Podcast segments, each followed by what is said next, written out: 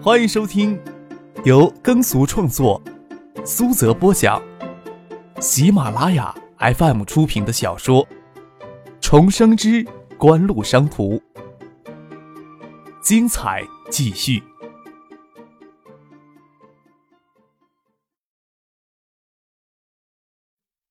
第六百三十三集。做了个梦，不仅仅梦见唐静、陈飞荣陪自己到湖心岛木屋来，婉晴、许思还有翟丹青也一起住进木屋来了。大家其乐融融，女人们一人一间卧室，唯独他没有。张可在梦里还思量着，是不是夜里可以随便进哪个卧室休息呀？没等他好梦做完，感觉身体突然悬空起来，睁开眼睛，鼻尖已经进到湖水里了。挣扎着喝了两口水，在湖水里才稳住了身子，探出头。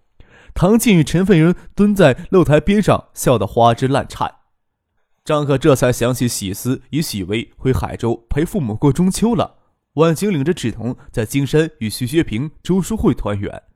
陈丹青说这些年来第一次回家陪父母过中秋节。张可不晓得他是不是在躲自己呀？唐静手轻轻捧着张克的脸颊。笑着说：“张克，两个如花似玉的美少女陪他夜泳，他竟然都能够睡得着。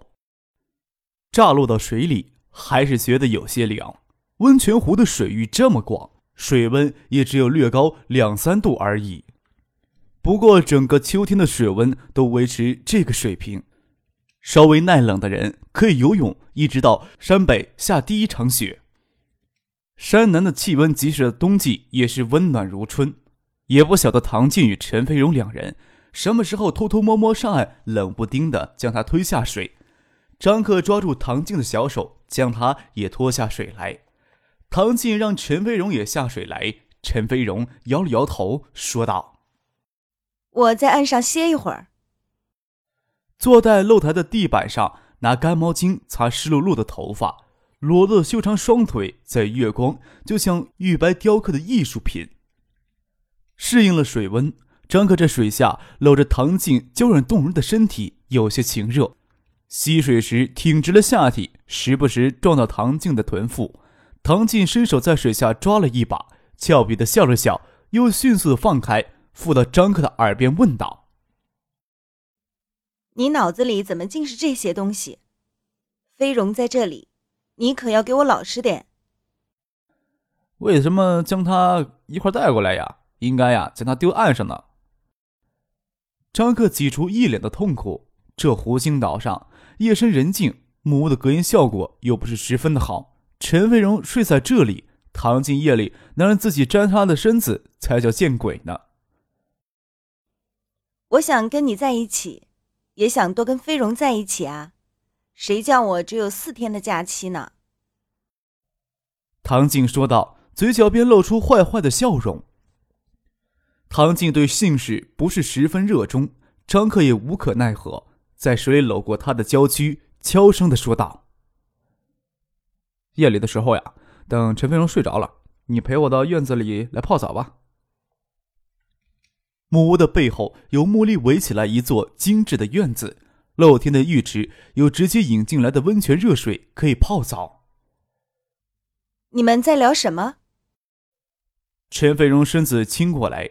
见唐静与张克手抓着露台的地板，悄声说话，好奇的问道：“说夜里怎么趁睡觉把你给卖掉？”唐静笑起来：“我们去后院泡澡吧。”手撑着露台边沿要爬上岸，小腿不经意间踹到张克僵直的下体，张克痛的又差点沉到湖水里去。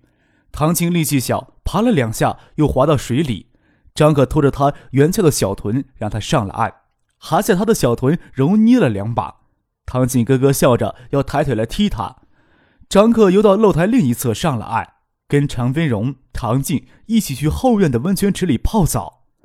唯一可惜的是，大家都穿着泳衣泡澡，感觉不够舒畅。唐静缠着张克到前面去，好让他让陈飞荣脱掉束缚进行泡澡。张克笑着说。这边呀也没有外人，脱就脱吧，大不了我陪你们一起脱。唐静咯咯笑着，要来撕张克的嘴，张克死活赖着不肯走。这是用卵石与湖石砌成的偏三角弧形的露天浴池，三人各居一角躺，腿伸直，六只白生生的脚刚抵到浴池中心。张克抬头看着当空的月色，身心都沉浸在这片与自然相协和的气氛当中。唐静与陈飞荣聊着些琐碎的话题，还脚抵着池中心玩水。陈飞荣的脚偶尔也会碰到张克，也没有说要刻意的躲开。要是能在这里泡上一辈子就好了。唐静感慨的说了一句：“在这里有着无拘无束的感觉。”只是泡澡吗？张克抬起头来问了一句：“那就算了，还真没有吸引力。”你还想做什么？唐静手泼着水，恶形恶色的盯着张克。我想尿尿，是不是就可以这么尿呀？张克舔着脸问，看着唐静与陈飞荣尖叫的跳出浴池，他才一态游足的爬出池里，不顾两个女孩的追打，进屋方便去了。十月四号，张志兴与妻子梁歌珍也到山上来度假。市委书记江胜元与妻子带着才五岁的孙子也一同住进了温泉宾馆里。天云山各景区游人如织，但对他们来说没有多大影响了。他们住进湖畔的度假木屋里，还有便衣执勤，倒是安心。晚餐就是在湖畔度假木屋里享受，加上冰老大，正好凑满一圆桌。用过餐就在露台上聊天。等会儿湖对岸的空地上会有烟花表演。湖畔的观景广场坐满了游人，更多的游人是购买站票入场。张克与杜飞也规规矩矩地坐在那里，陪着父亲及新屋市委书记江胜元聊天。唐静。陈飞荣，剩下三个女孩子则陪着江胜元的孙子在湖边玩耍。张克看着眼前夜色下阔的温泉湖山水风情，心里想着：九八年桂林，杨烁大概也是刚刚有筹备山水实验戏《印象刘三姐》的念头。总之，循着历史的轨迹去发展，要等到零三年才会正式的面世。国外的实景演出这时候已经很多了，所谓的创意。无所谓抄不抄袭，新屋的历史、民间传说也有很多可以挖掘的地方，关键还是要找些有名气、有实力的导演来进行策划。张克倒也没有强调这里可以搞山水实景演出。总之，天云山景区还是要持续的开发，旅游资源应该更加丰富多彩，让游人在不同的季节有更多的选择，更不应该局限在观景上。很多人出来是游玩的。要提供丰富多彩的娱乐项目、演出等等。在基础设施逐渐完善之后，接下来的旅游资源开发就可以引入机构与个人投资。随意的说着话，烟花表演准备开始。璀璨的烟花或满天繁星，或繁花盛开，将这山这水掩映得若隐若现，壮美秀丽。要说一号那天夜里知道天云山景区的游人数据之后，还不敢太志得意满。今天已经是第四天了，进入黄金周假期的最高峰期。市夏日办对全市景区以及旅游住宿地点的前期统计已经出来了，完全可以肯定说是新游的发展旅游经济打了一个漂亮的翻身仗。前三日，天云山综合景区共接待游客十六万人次，整个黄金周预需接待旅客超过三十万，各类门票收入超过一千六百万。之前怎么能想到天云山在入夜之后还有超过八千的游客在山上消费？可惜山上的住宿条件有限，只能提供不到十分之一的床位，大部分的游客要在深夜之前返到山下去。也就是说，根据国务院的安排，一年中的劳动节、春节、国庆节三个黄金周，天云山综合景区仅二十一天的门票收入就将突破四千万，这还不计算景区内的娱乐、餐饮、商业。交通等方面的收入，这时候还会有谁跳出来说张之行往天山综合景区投入的四个亿是乱花钱呢？烟花表演结束以后，湖畔观景广场上的游客陆续退场，对于入住湖畔度假木屋的游人来说，则可以继续的悠闲自行的欣赏这湖光月色。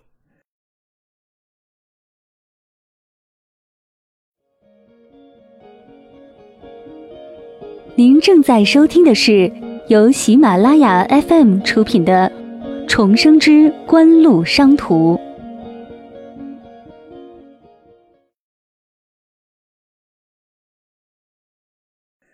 张可陪父亲以及市委书记江上元坐在露台上说话。近日来，颇受瞩目的也就是新亭的东山岛建港工程了。虽说与新吴没有多大关系，江上元感兴趣就多谈了一些。也不可能跟江尚元谈多深入。过了十点钟，江尚元的小孙子闹着要睡觉，张可他们便告辞离开。江尚元撑着腰间说道：“到明年劳动节呀，新屋的旅游经济还可以再上一个台阶。张市长呀，到新屋来可是功臣呐。一切呀，还要看江书记您进行掌舵呢。”张之行谦虚的笑了笑，与江少元握手告辞。从室外楼梯下来，卵石铺成的小径，小径外是湖光月色下闪着灵光的沙滩。离开时，江少元说的话似乎是意有所指呀。张克跟他父亲说道：“所指什么呀？”张之行在思考别的问题，陡然听张克这么说，侧过头来问他：“江少元呀，希望你在新屋安心再干一年。”安心再干一年。张之行稍带疑惑的重复了一遍：“我在新吴有什么不安心的？”爸，你来新吴呀是想做番实事的，可是别人不这么想你啊。这年头有多少的官员不是积极钻营，想更上层楼呀？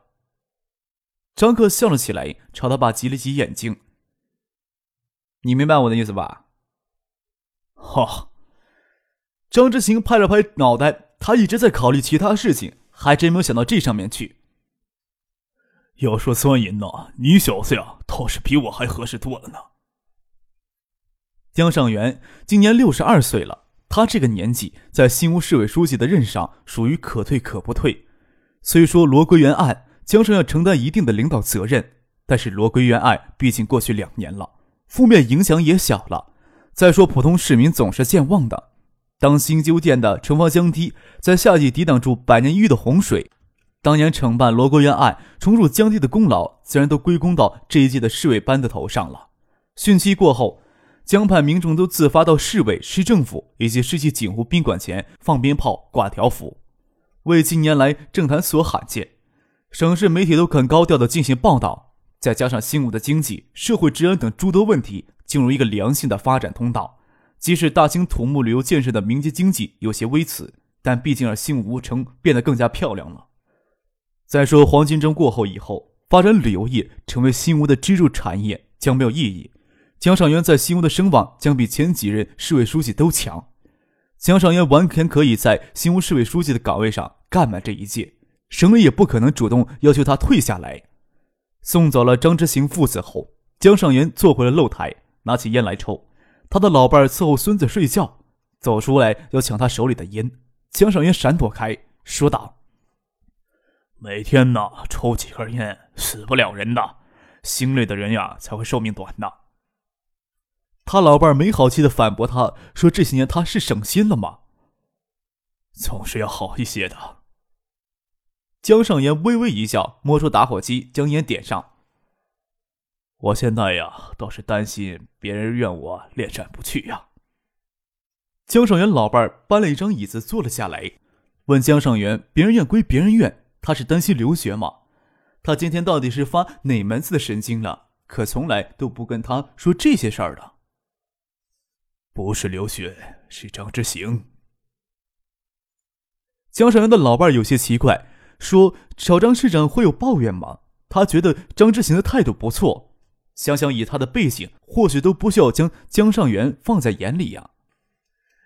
也不能说怨呐，我要一直呀坐着这个位子，旁人也不能说什么。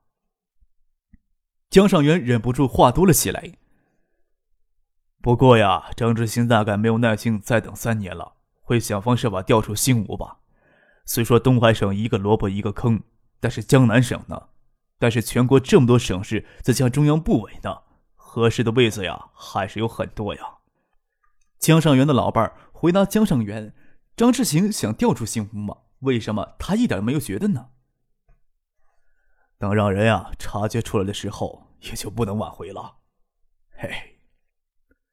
江上元轻轻一叹：“人往高处走，水往低处流。再过三年，张志新要到五十的关口了。哎呀，还想再往上走的话，就没有多少年龄优势了。五十岁之前的三年，对于任何一个有政治抱负心的人来说，都是分秒必争的。这一点呀，根本就不需要他暗示什么。”江上元老伴警惕的问他：“刚才送张之行离开时，跟他说那句话是什么意思呢？”你呀，这么紧张做什么呢？难道你比我还恋战呢？江少元心情轻松的笑了笑，心想：这年头，夫人意识也倒不是随便乱说的。新屋这两年的变化呀，你也看到了。张之星留下来对新屋是有好处的。江少元老伴说：“要挪位子，也要让刘杰挪出来，凭什么要让他让贤呢？”他的声音忍不住高了一些。没有谁呀要我让，你想哪儿去了？江守元挥了挥手，让他老伴声音低一些。何苦人天怨人怨才知进退呀？你们女人呐，就是头发长见识短，跟你说也是白说。你回去啊，看看小孙子有没有醒来。这事情啊，别跟别人说。罗归元案后，江守元倒是豁达开来，对有些事情也是看开了。人生的境界总是突然之间就豁然开朗的。再说，他明年主动给张志新让位子，无论是锦湖还是省里，都记住这一点。何苦等到三年后直接给踢下去，一样捞不到好呢？当然了，江上元能更多的为这座城市的根本利益考虑，他也打算留在新屋养老。职务上的连续调动并不罕见，但是行政级别上的提拔，多年来已经形成固定的规矩。背景再深厚的官员，在其一生也极难有两次超常提拔。张之行从副处提到正处是超常提拔，从正处提到副厅也是最快用了两年的时间。从副厅还想再进一步到正厅，必须要干满三年。张之行九六年夏天调到担任副市长，再担任常务副市长，才过去两年的时间，最快也要等到明年才能担任市长、厅长或者部委里的司局长。张之行的起点就比较高，他从海州师范学院院长的位子上调进市政府，就直接担任副市长。在副市长位子干了五年，代市长、市长、市委书记干了四年，再进一步到眼下的省常委职位上，张之行真的是有意钻营仕途，背后的实力又是足够的强，提前一年成为市长的位子筹划，那是再正常不过的事情，这样他才能赶在退休之前享受一下省部级政治的威风。张之行对仕途不大热衷，特别锦湖在国内又是如此的强势。当然，他更加小心翼翼了。能够造福一方，已经随了他的心愿。至于官位能做多大，还真没有考虑过。意义也不是特别的大。但是刘觉不会这么想他，江上元也不会这么想他。张之行、梁戈真住到山上来，杜飞与盛夏也不敢公然就在一起了。为了避嫌，两男三女就一起住到湖心岛上去。唐静与盛夏回香港的飞机是四日下午。他们在山上住了一夜，第二天中午在新屋市里早早的吃过中饭，就乘车赶到建业国际机场。到机场后，就直接让马海龙等随行人员直接开车回海州休假。张可也不想整天都有人跟着，留下一部车送走唐静，剩下他与杜飞、陈飞荣可以自己开车回到建业去。送走唐静，剩下已经是下午四点了。杜飞开车载着张可、陈飞荣返回市里。车刚进入市区，杜飞接个电话，回头跟张可说他临时有事，不能直接回学府巷。张可问他什么事情，他也支支吾吾的不肯说，要将车子留给张可，他自己打车走。你开车走吧，我让人派车过来接我们。张可让杜飞将车开走，也不晓得他突然有什么事情，不方便当着陈飞荣的面说。看着杜飞飞快的驾车走了，张可跟陈飞荣开玩笑的说。该不会刚将圣像送走了，又紧赶着去会小群人吧？陈飞荣抿着嘴笑着不说话，没泪的眼眸子看着张可。